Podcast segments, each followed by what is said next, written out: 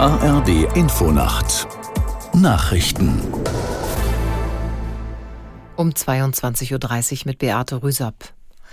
Vertreter von Bund und Ländern beraten zur Stunde im Kanzleramt über die Migrationspolitik.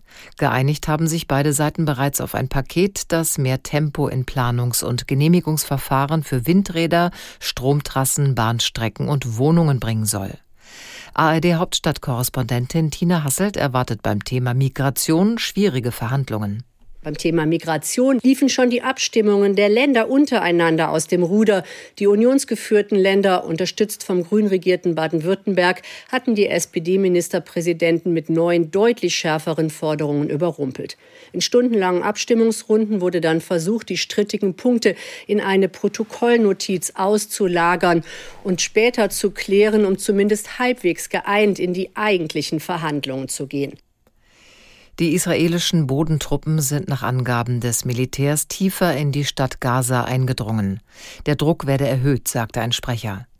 In den vergangenen 24 Stunden habe das Militär mehrere Kommandeure der Hamas getötet.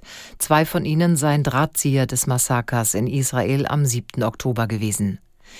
Die Zahl der im Gazastreifen getöteten Palästinenser ist seit Kriegsbeginn vor einem Monat nach Angaben des von der Hamas kontrollierten Gesundheitsministeriums auf mehr als 10.000 gestiegen. Zwei Kampftruppenbataillone aus Bayern und Nordrhein-Westfalen sollen den Kern des neuen Bundeswehr-Kampfbrigade in Litauen stellen. Insgesamt will die Bundesregierung mittelfristig 5000 Soldaten dauerhaft im Baltikum stationieren. Aus Berlin Uli Haug. Noch in diesem Jahr will Verteidigungsminister Pistorius die Verträge für die dauerhafte Stationierung der Bundeswehrbrigade mit seinem litauischen Amtskollegen unterschreiben.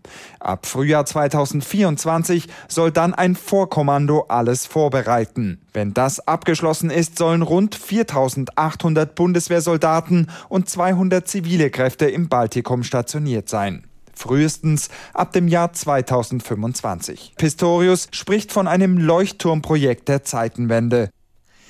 Nach der Geiselnahme am Hamburger Flughafen hat ein Richter Haftbefehl gegen den Beschuldigten erlassen. Grund sei Fluchtgefahr, teilte die Staatsanwaltschaft mit.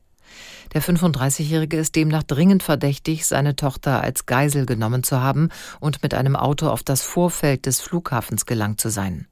Anschließend soll er von einer Bombe im Fahrzeug berichtet und für sich und sein vierjähriges Kind die Ausreise in die Türkei gefordert haben.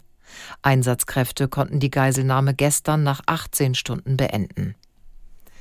Das Wetter in Deutschland. Am Tage im Südosten und Osten anfangs heiter, von Westen vermehrt Wolken und Regen bei 8 bis 14 Grad. Das waren die Nachrichten.